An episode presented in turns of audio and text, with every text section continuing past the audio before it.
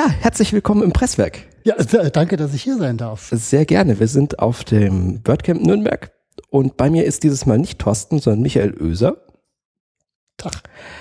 Und ähm, weil ich seinen Talk gerade verpasst habe, bin ich so frech gewesen, ihn einfach mal zu entführen und zu sagen, Michael, erzähl mir doch mal, wie ich das richtige WordPress-Theme aussuche. Bevor wir, bevor wir dazu kommen, ist es aber natürlich interessant, erstmal zu hören, wer bist du eigentlich? Wer bin ich eigentlich? Ja, äh, ja, ich heiße Michael Oeser und äh, der eine oder andere wird mich vielleicht schon mal unter der Prinz gefunden haben in den äh, Weiten des Netzes. Du singst also? Bitte, ich singe?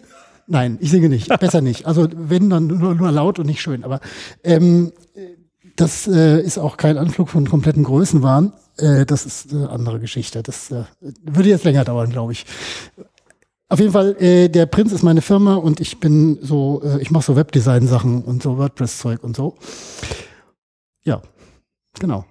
Das qualifiziert dich also über äh, korrekte Themes. Auf alle Fälle. Das qualifiziert mich, äh, die, äh, die abschließende Antwort auf die Frage zu haben, wie finde ich das richtige WordPress-Theme. Ähm, ich habe den Titel natürlich ganz bewusst so gewählt, ähm, weil er ein bisschen auch ein bisschen provozierend sein sollte, weil ähm, die Antwort ist letzten Endes also die, die Frage ist ja, wie finde ich das richtige WordPress-Theme? Und die Antwort lautet gar nicht. Ähm, oder andersrum gesagt, die Antwort äh, ist hier erstmal völlig äh, unnötig oder unsinnig, weil die Frage an der falschen Stelle gestellt wird. Ähm, jeder, der sich schon mal mit dem, oder jeder, der im Bereich Webdesign oder Entwicklung tätig ist und mit Kunden zusammenarbeitet, hat vermutlich schon mal die Frage gestellt bekommen, ähm, ja, guten Tag, ich möchte gerne eine Website für das Thema XY welches Team würden Sie mir denn empfehlen? Das kann ich bestätigen. Ja, dachte ich mir. Äh, oder, oder auch, auch äh, passend dazu, ähm, ich möchte eine Website zum Thema XY bauen und ich habe da dieses Team gesehen, das habe ich schon mal gekauft, können Sie mir damit eine Website bauen? Ähm, ja, klar, kann ich natürlich. Aber warum den 72. Schritt vor dem ersten gehen? Also mein Punkt ist einfach der, dass ähm, ich die Herangehensweise grundsätzlich für falsch halte ähm, sich ein Theme auszusuchen oder überhaupt nach einem Theme zu fragen, wenn ich mir die erste Frage noch gar nicht gestellt habe, was will ich eigentlich? Ähm, also was will ich mit meiner Website? Was soll meine Website tun? Was will ich mit ihr erreichen? Was sind die, die, die Pläne, die Ziele, die Ideen dahinter? Was ist die, von mir aus die Vision? Obwohl, wenn man Vision hat, soll man ja zum Arzt gehen, hat mal jemand gesagt. Ähm, also es geht einfach um konzeptionelle Fragen, die sich die meisten Leute oder ganz viele einfach nicht stellen, aber sich schon mal irgendwie ein Theme ausgucken. Und das halte ich einfach für einen komplett falschen Weg, ähm, weil er zu nichts wirklich führen wird.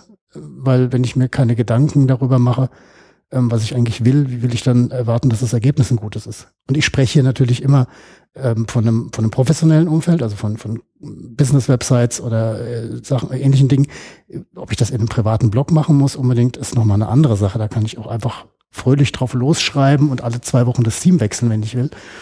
Aber bei einem privaten, äh, bei, bei einer geschäftlichen Website geht das natürlich nicht. Da muss ja auch irgendwie ähm, bisschen, bisschen Sinn und ähm, Plan dahinter stehen. Und das war eigentlich so das Anliegen, das ich hatte, ähm, dass ich, oder die, das Thema, über das ich gesprochen habe in dem Lightning Talk.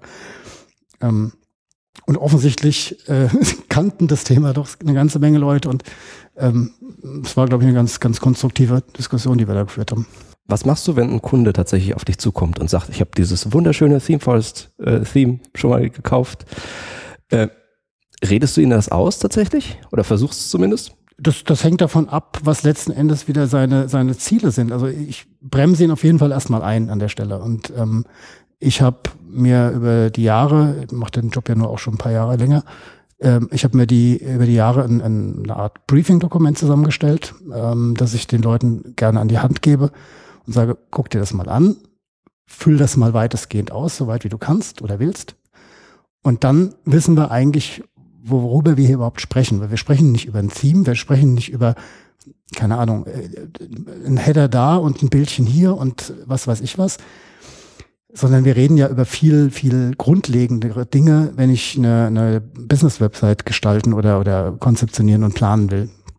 Und ich bremse die Leute dann eben aus und sage, vielleicht ist es das richtige Theme, mag sein, aber das werden wir herausfinden, wenn wir wissen, was du eigentlich willst und brauchst. Gab es irgendwelche netten Kommentare in der Diskussion daneben? Ähm, Ja, äh, da ich ein bisschen aufgeregt war, habe ich mir das tatsächlich nicht alles merken können, weil es war ja mein äh, tatsächlich mein mein Debüt als äh, WordCamp-Redner. Oh, also den, den Twitter-Reaktionen nach warst du gut. Äh, ja, gut, ich habe nicht das ist nicht, nicht das erste Mal, dass ich vor Menschen rede, aber ich habe es schon eine ganze Weile nicht mehr gemacht. Ähm, aber für, auf dem WordCamp war ich tatsächlich noch nicht als als Speaker. Ähm, morgen kommt dann die lange Session, das ähm, wird dann ein, das war sozusagen heute die Generalprobe für die morgige längere Session. Ähm, ja, also die Reaktionen waren insgesamt, ähm, war es eine recht lockere Atmosphäre und die Reaktionen waren auch durchaus offenbar erheitert. Also ich habe es irgendwie wohl geschafft, die Leute doch auch mit dem einen oder anderen zum Lachen zu bringen. Ähm, und die, vor allen Dingen, was wie gesagt interessant war, war, dass tatsächlich die ähm, da niemand war, der gesagt hat, das kann ich nicht nachvollziehen oder das habe ich noch nie erlebt, sondern im Gegenteil, es waren einfach relativ viele Leute, die ähm, tatsächlich auch gesagt haben, ja, stimmt, kenne ich. Das ist genau das Problem. Wie gehst du denn konkret damit um? Also ähnliche Frage, wie du sie jetzt gerade gestellt hast. Ähm, und ich bin halt auch aus meiner Natur heraus jemand, der, der nicht zu allem Ja und Amen sagt. Und ich sage den Leuten auch ganz klar, wenn ich die Idee oder das Vorhaben, so wie sie es angehen, für Unsinn halte. Ähm, weil ich festgestellt habe, erstens bringt es nichts, jemandem äh, ins Gesicht zu grinsen und sich zwar zu denken, das ist alles Müll, was du da machst, aber ich mach dir das schon. Weil das Ergebnis wird ja kein gutes sein. Und für beide für, Seiten nicht. Genau, für beide Seiten nicht. Im Zweifelsfall fällt es dann auch für, auf mich zurück und irgendjemand sagt dann mal, guck mal, was der da für, für einen Blödsinn gebaut hat. Also ich rede sehr offen mit meinen Kunden und ähm, was ich wenn ich Feedback entsprechend bekomme, äh, höre, ist auch, dass es ziemlich gut ankommt und die Leute sogar sehr glücklich darüber sind, dass ihnen auch mal jemand ganz klar sagt, nee, das ist gerade der falsche Weg, den du einschlägst. Tritt mal drei Schritt zurück und hier hast du mein Briefing-Dokument, liest dir das mal durch. Und das Interessante ist, dass die Leute dann nicht ähm, dieses Dokument nur nehmen, um für mich aufzuschreiben, was sie eigentlich wollen, sondern plötzlich auch sich selbst überhaupt mal mit ihrem ganzen Projekt befassen müssen. Mhm. Ähm, es ist mich erschreckend, dass das viele Leute gar nicht so richtig tun. Und wie gesagt, wir sprechen immer von einem professionellen Umfeld. Und ähm, selbst da erlebe ich wöchentlich Dinge, von denen ich nicht geglaubt hätte, dass ich sie noch erleben muss. Aber es ist halt so, ja. Wie hast du dir dieses Dokument zusammengestellt? War das so im Laufe der Jahre aus den, aus den Erfahrungen oder hast du irgendeine Vorlage genommen, auf der du aufgesetzt hast an der Stelle? Genau, also da, da ich natürlich erstmal chronisch faul bin und mir gedacht habe, das hat bestimmt schon mal einer gemacht, habe ich erstmal ein bisschen rumgesucht, habe nicht so ganz viel gefunden, weil vermutlich die meisten damit auch so ein bisschen hinterm Berg halten, weil da steckt ja auch Hirnschmalz drin. Ähm, und habe dann schon mir ein paar Sachen habe ich gefunden, da habe ich mir dann so ein bisschen rausgelesen oder rausgeschaut, äh, was da so, was die so für Fragen stellen und habe einfach letzten Endes angefangen, ähm, über mehrere Wochen und Monate auch mal ganz konkrete Situationen aufzuschreiben, wo ich in Kundengesprächen, in Telefonaten oder über E-Mails ähm, ja, Informationen von Kunden bekomme und welche Fragen sich für mich daraus ergeben. Weil letzten Endes geht es natürlich in erster Linie darum, dass der Kunde mir Fragen beantwortet, ähm, damit ich sein Projekt besser verstehe. Und ich nehme dann dieses Briefing-Dokument natürlich auch am Ende des Tages, also wenn es dann fertig ist, ähm, als Grundlage fürs Angebot. Ähm, ja, weil sonst kommen so lustige Sachen wie, ich brauche eine Website, was kostet sowas denn? Und dann danach gibt es sie auch noch in responsive. Genau. ich nehme nicht an, dass du das irgendwo veröffentlichst, das Dokument. Doch.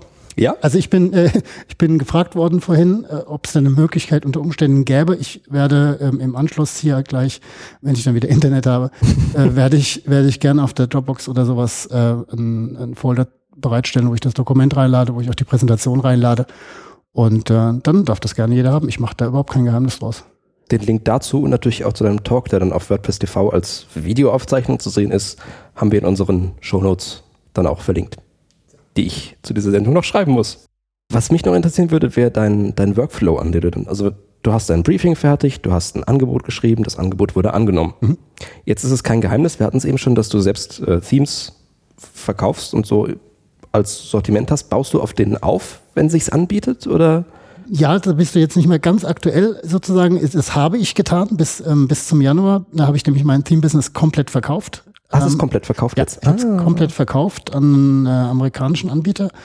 Und ähm, ja, aber es stimmt natürlich. Ich habe hab vor, früher selbst Teams entwickelt und verkauft. Ähm, und habe teilweise auf deren Basis natürlich äh, dann Websites gebaut, weil klar, die, da kannte ich die Struktur natürlich am besten, aber ich war da niemals festgelegt darauf, dass es unbedingt ein Theme von mir sein soll oder muss.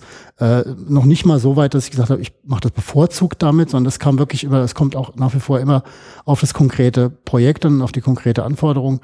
Ähm, ich sag mal so, der Idealfall ist, ich bekomme das Briefing, ähm, dann wird im Prinzip wirklich so eine, so eine, ähm, nennen wir es mal, Grobzeichen-Skizze oder Grobentwurfsphase findet dann statt, wo man wirklich entweder auf dem Papier oder mit einem digitalen Zeichentool äh, die grobe Struktur zusammenzimmert.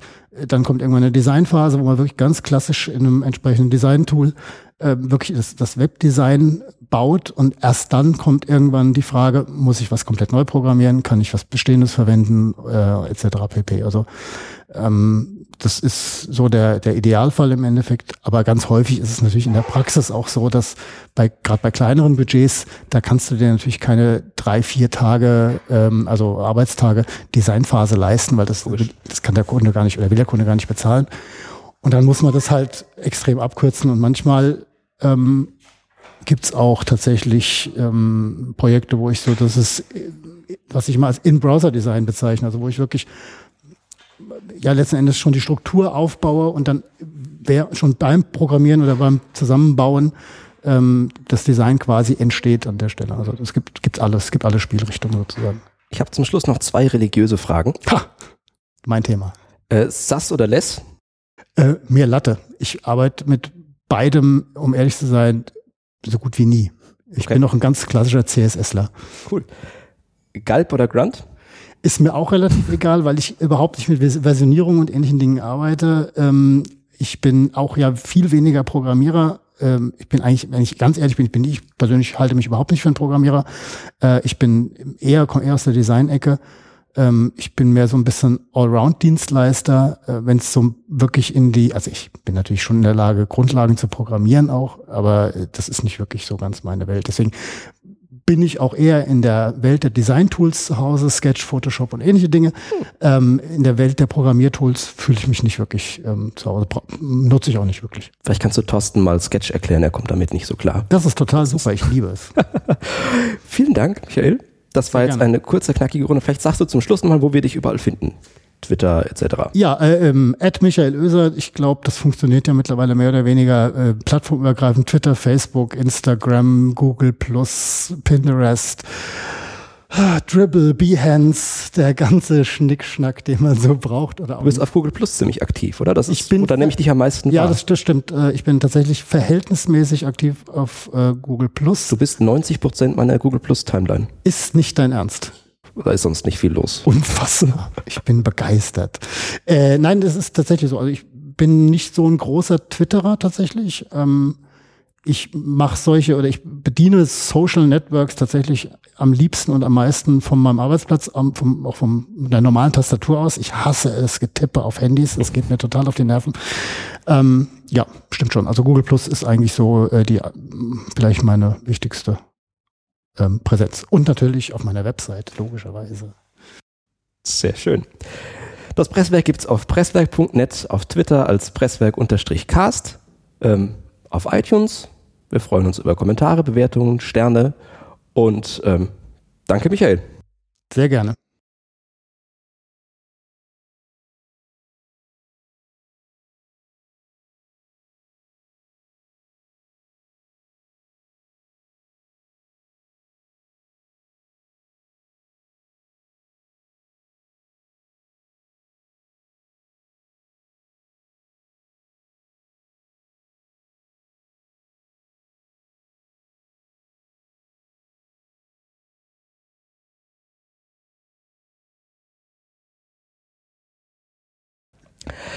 Äh, sehr schön. Ich hatte gerade noch eine andere Frage, die ich jetzt vergessen habe.